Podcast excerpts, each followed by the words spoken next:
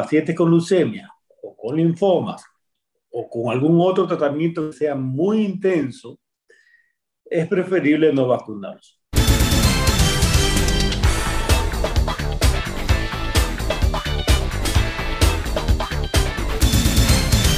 Cuénteme eh, si una persona que tiene cáncer puede vacunarse. Esa es la pregunta específica y es el tema a tratar.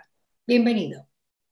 Muchas gracias por la invitación, Mariela. Siempre es un gusto eh, cooperar contigo, con la radio y estar en comunicación con la gente para tratar de informar lo mejor que podamos al, público.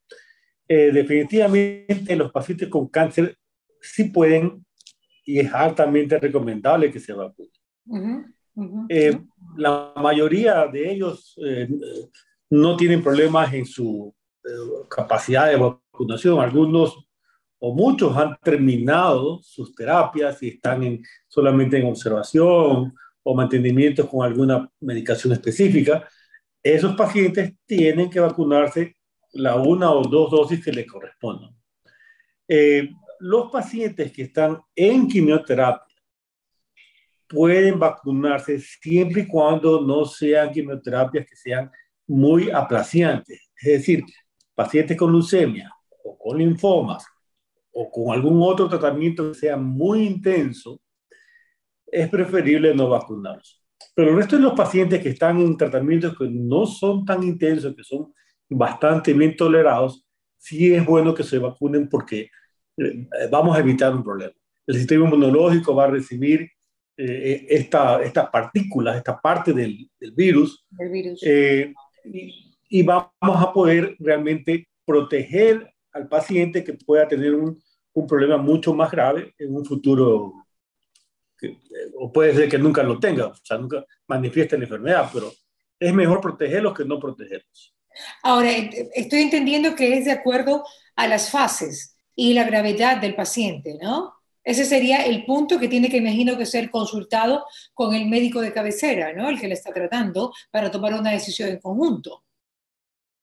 Correcto, tiene que ser consultado el oncólogo porque eh, no es lo mismo un paciente, los pacientes tienen que consultar con su médico tratante, con su oncólogo, para definir si eh, puede o no recibir la vacuna. Un paciente que está en un cáncer de mama, iniciando su tratamiento, tiene que recibir su vacuna. Un paciente que está en, eh, en una fase terminal de alguna enfermedad oncológica, pues no valdría la pena exponerlo a una vacunación. Eh, pero, eh, y los pacientes que ya te digo que pueden estar muy inmunodeprimidos por terapias intensas, es preferible no vacunarlos. Ok, perfecto. Doctor, ¿hay alguna vacuna que, que, que sea eh, mejor que la otra para los pacientes con cáncer? Puede ser la Pfizer, puede ser la Johnson Johnson, puede ser la Moderna, puede ser la AstraZeneca. Doctor, ¿qué me dice? yo le comentaba a alguien de la radio, no lo voy a mencionar, pero le decía, conversar contigo de COVID es terrible, porque tú sabes más que los médicos, justamente. Has preguntado tanto a tanta gente que ya luego todas las respuestas las tienes realmente en tu cabeza. Este, una, colega más, nuestra, Cuando la gente me ve, me pregunta cosas, y yo digo, pregúntale a su médico. Sí, no, yo creo que cualquier vacuna es, es, está bien. El tema es vacunarse. No importa la vacuna, el tema es vacunarse. La protección que, que si dan el 85, 90, 95% de protección eh, es mejor que nada. No importa el origen de la vacuna, va, este, ponérsela es lo importante. Eh, has mencionado la más importante, pero, pero ah, la rusa, la china, eh, cualquiera finalmente va a cumplir su función de que es de protección. Ahora, una vacuna que te produce una protección de menos del 50%, de pronto no vale la pena. Claro. Eh, mira, que tanto es el tema este de, de, la protección, de dar algún tipo de protección. Eh, gente en Inglaterra, en Irlanda del Norte, han recibido una sola dosis de la vacuna y no han recibido el refuerzo, porque eh, Inglaterra prefirió vacunar a más cantidad de gente, una sola dosis, que reforzar una segunda a una población más selecta. Los que han recibido dos dosis son los que están más expuestos, los médicos, los, que están en, eh, las personas mayores de edad, pero el resto de la población, una sola dosis, y, están de esta manera, aunque sea cubriendo un 50%, esa población de tener una enfermedad eh, que sea realmente grave, que se vuelva una enfermedad grave. Pero mire que ese dato no lo sabía. Lo que sí he sabido es que eh, la vacuna de Pfizer eh, pues cubría en más del 90% de la primera dosis. Entonces, bajo esos parámetros puede ser que Inglaterra tomó esta sabia decisión. No, la de Pfizer cubre alrededor del 55-60% de la primera dosis. Con la primera, claro. La segunda, ya con la segunda llegas al 90, 95%, 95% pero reportado. Claro, pero hay un reporte que dice que el 90, 95, siempre salen nuevas cosas. Por ejemplo, ayer salió del Sputnik que la OMS no la recomendaba. O sea, el tema de las vacunas también es controvertido, controversial. Entonces, eh, muchas veces la gente tiene miedo.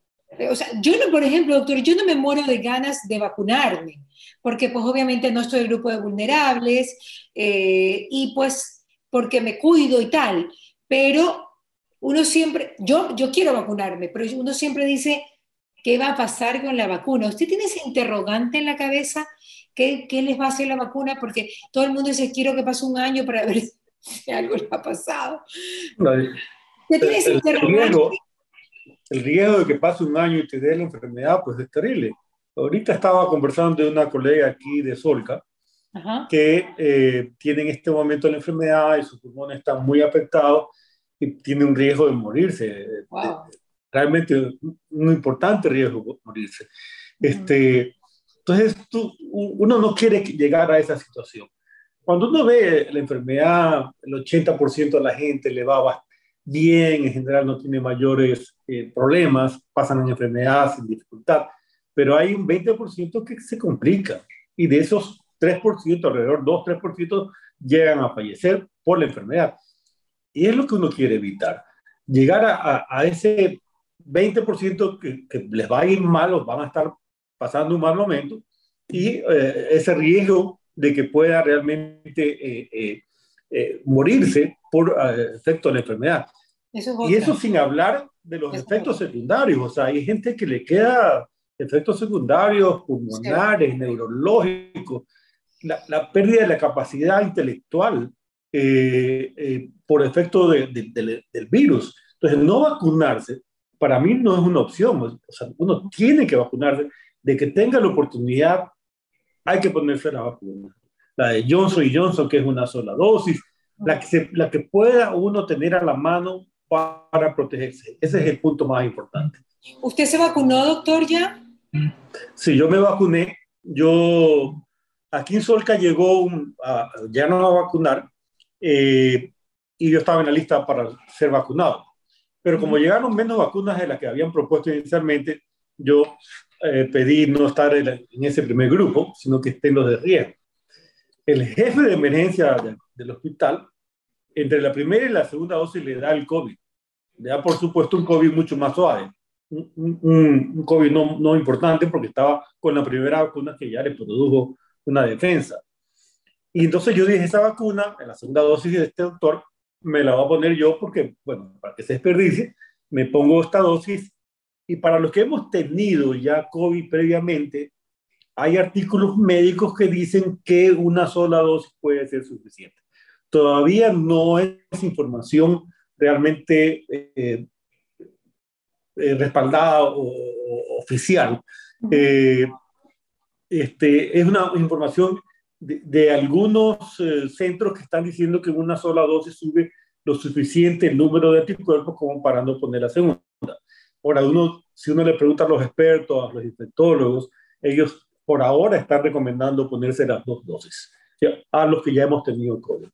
Lo que pasa es que habría que preguntarle también a los que ya han tenido COVID si quisieran, o sea, si tuvieran la oportunidad de ponerse la vacuna, se la pusieran. Yo creo que todos dirían que sí, porque todos han pasado muy malos momentos. Usted pasó momentos muy complicados, doctor. Usted estuvo casi al principio de la pandemia con COVID. Sí, no, yo no tuve tan complicado, realmente tuve tres días de fiebre, todo. Creo que sí, que estaba eh, mal, esos días estuvo pésimo. sí, sí, es verdad, y tuve tres semanas de, de, de, de sentirme muy, muy débil. Pero yo al final, esto fue en marzo del año pasado, cuando recién comenzó el problema, y no sabíamos mucho de la enfermedad y se especulaba tanta cosa. Hoy sabemos más y sabemos manejar mejor la enfermedad. Digo sabemos porque al final del día, aunque yo no lo hago, pero, pero como médico sabemos más. Eh, sí, yo definitivamente ni, ni, siquiera lo pensé en, en, la posibilidad de vacunarme no. Esto yo creo que es una necesidad. Es, es, como una lotería. Si la tienes, puedes sacarte el número, coge el número y ponte la vacuna porque te vas a proteger.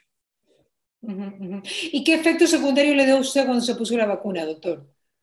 Ah, todavía me duele un poco el brazo de la, de la inyección. y esto fue hace como tres semanas o más. Uh. Eh, ahí de vez en cuando siento un malestar. Y al día siguiente, a las 24 horas, estaba con dolor del cuerpo, un malestarcito como que te fuera de gripe, una cosa así. Pero me tomé una paracetaminofen y con eso ya se me fue el, asunto. ¿Cómo explica usted, o estaba ya escrito, o ya se había visto, el hecho de que esta, este otro doctor le haya dado COVID entre la primera dosis y la segunda dosis? Sí, eso puede pasar. El tener las vacunas, o sea, tener las dos vacunas de COVID no hace que no tengas la enfermedad, eso tiene que estar claro. La enfermedad puede, puede tener al paciente que se ha puesto las dos vacunas, la persona puede transmitir la enfermedad mientras está, eh, eh, a pesar de haber tenido la vacunación. Lo que hace la, la, vacunación es evitar que tengas una enfermedad grave, que es una enfermedad, un malestarcito, un poquito de fiebre a lo mejor, y, y luego eh, desaparece. Y no llegas a estar realmente en situación de peligro de vida, como los que no se han puesto la vacuna. Entonces, eh, en muchos de los vacunados probablemente va a pasar que no sienten nada. Este doctor eh, se sintió mal, estuvo un poco decaído, tuvo el periodo de descanso para evitar que transmita la enfermedad, pero luego ya está otra, vez activo y, y, trabajando normalmente en el hospital. Doctor, ¿todos los servicios de Solca, así como en algún momento de la pandemia pararon, se han podido restablecer exitosamente? Bueno, en un momento dado al inicio, sobre todo eh, marzo, abril, el año pasado tuvimos eh, un periodo de incertidumbre, muchos enfermos, eh, eh, tuvimos que realmente parar un poco la consulta hasta reorganizarnos en esos meses. Luego, de, ya en mayo, con teleconsultas, consultas presenciales, hoy en día te diría que estamos 90% activos. Tenemos una área totalmente de contención en, en Solca, donde están los pacientes COVID separados aparte del hospital, o sea, dentro del hospital, pero en un área diferente, eh, no están eh, contagiando ni hay posibilidad de que puedan contagiar al resto de los pacientes.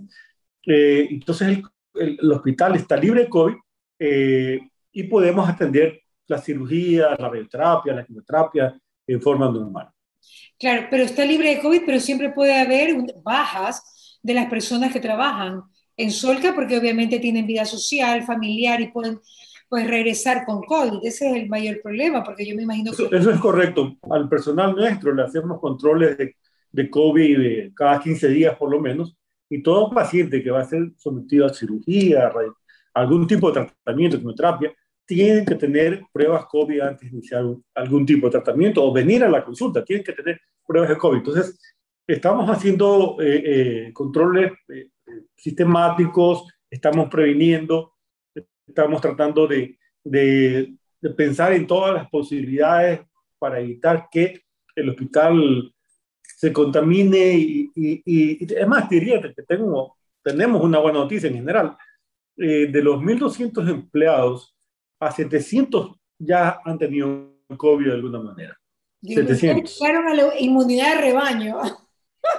vamos a terminar, vamos a terminar de, de vacunar a los 500 restantes y ya el hospital va a estar realmente sin problema dentro del personal nuestro.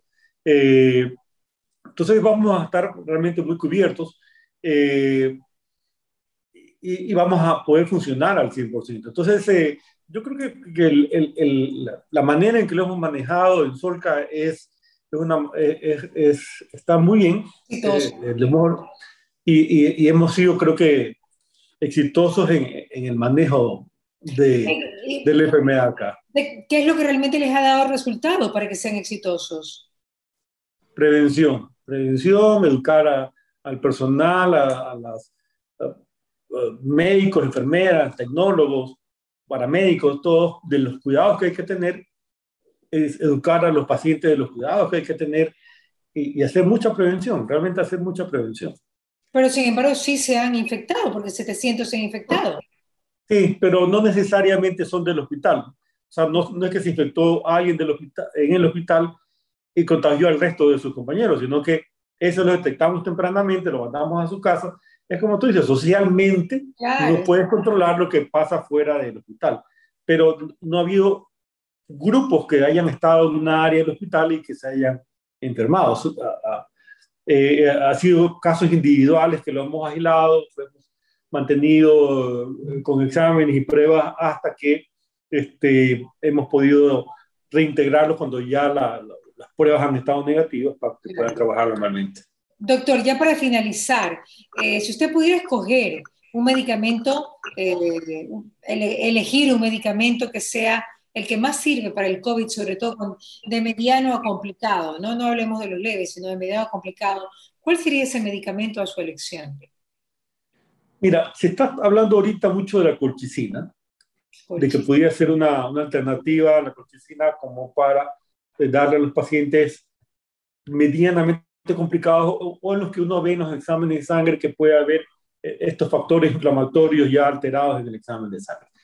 Eh, es una, una buena alternativa que debe ser usada, puede ser usada, hay que esperar resultados de estudios para mirar qué tan efectiva es, eh, el otro medicamento que hay que usarlo con mucha cautela y que no hay que abusar es la cortisona. La gente está usando mucha cortisona muy al inicio que no necesitan y realmente esto hay que dejarlo para los pacientes que están más complicados cuando ya comienzan a tener problemas más importantes. Entonces hay que tener eh, realmente cuidado con la cortisona. El resto de la medicación eh, no son sólidas desde el punto de vista de evidencia médica, científica, como para ser usado. Todo el resto que hay eh, son comentarios, especulaciones, cosas que la gente eh, quiere creer o quiere usar, pero, pero no necesariamente tienen pruebas para demostrar que son efectivas. ¿Y cuál es la función de la colchicina, doctor? Se lo usa usualmente para el ácido úrico, para los pacientes que tienen gota, eh, se lo usa como para metabolizar rápidamente el ácido úrico y evitar esta inflamación, esto, esto, que produce el agoto. Pero se, está, se ha demostrado que puede actuar como un muy buen antiinflamatorio en general. Puede contener la, la cascada inflamatoria que produce el, virus. Claro, la colchicina es un medicamento que no es nuevo, ya es viejo. De muchísimo tiempo. De muchísimo. Y, hay que tener cuidado al usarlo porque eh, puede producir náuseas, vómitos, o sea, no es un medicamento que, que puede ser usado por, por, el público así nomás, tiene que ser prescrito adecuadamente por un médico. Claro, ahora, si es un antiinflamatorio, sería un reemplazo de la cortisona. O sea, sería en vez de darles cortisona, no, no, cortisona. ¿O tienen eh, no, no es reemplazo de la cortisona, es el antiinflamatorio más poderoso que existe. Por, por antonomasia. Claro. Exacto ya, ya, estamos hablando entre colegas. Eh, eh, y, y, no, y, hay que tener cuidado al usarlo, porque de todas maneras la cortisona te va a bajar el sistema inmunológico, va a afectar los linfocitos, y uno, no, uno tiene que tener mucho cuidado con eso. Eh, porque va a bajar tu defensa, pero por, otro lado te puede ayudar mucho en, el bloqueo de, de, la, de, toda esta inflamación que se produce en el organismo, que también lo producen los linfocitos, en parte. Eh, entonces, la, la, eh, eh, la, colchicina hay que tenerla como un medicamento que puede ser usado en ciertos pacientes, no en todos los pacientes. Ok. ¿Y las personas que, que han, sufrido de trombos no podrían vacunarse, doctor? ¿Cuáles son las personas que están exentas de la vacunación? ¿Las personas que tienen trombos, tal vez, que sufren o que han tenido alguna vez un trombo? yo eh, pensaría que eh, si están con una medicación adecuada para su problema de trombosis, que se vacunen. Están protegidos y, deberían vacunarse. Los que han tenido antecedentes de trombosis, eh, que hablen con su médico, porque de pronto sí es bueno que reciban la vacuna, pero que estén protegidos durante un tiempo mientras, un tiempo posterior a la vacuna para, para evitar que vaya a haber problemas. Muy bien. Doctor, mis últimas preguntas son así como la penúltima de penúltima de penúltima, pero ya lo despido, doctor. Muchísimas gracias. Lo están llamando 500 veces. Qué pena con usted, pero gracias por siempre colaborar y tener ese tiempito aquí para todos los radioescuchas y los que también nos ven en digital. Muchas gracias por la invitación y siempre a las órdenes, Mariela. Eh, un saludo especial a todo tu pueblo. ¿Qué pasa con Mariela? Llegó a ustedes gracias al auspicio de Consorcio Urbaceo, Nature's Garden, UTEC, Paul Rivet, Produbanco, Banco del Pacífico, Diners Club, Calipto, Ceviches de la Rumiñahui y Villes. Que vuelvan los besos, las risas, las voces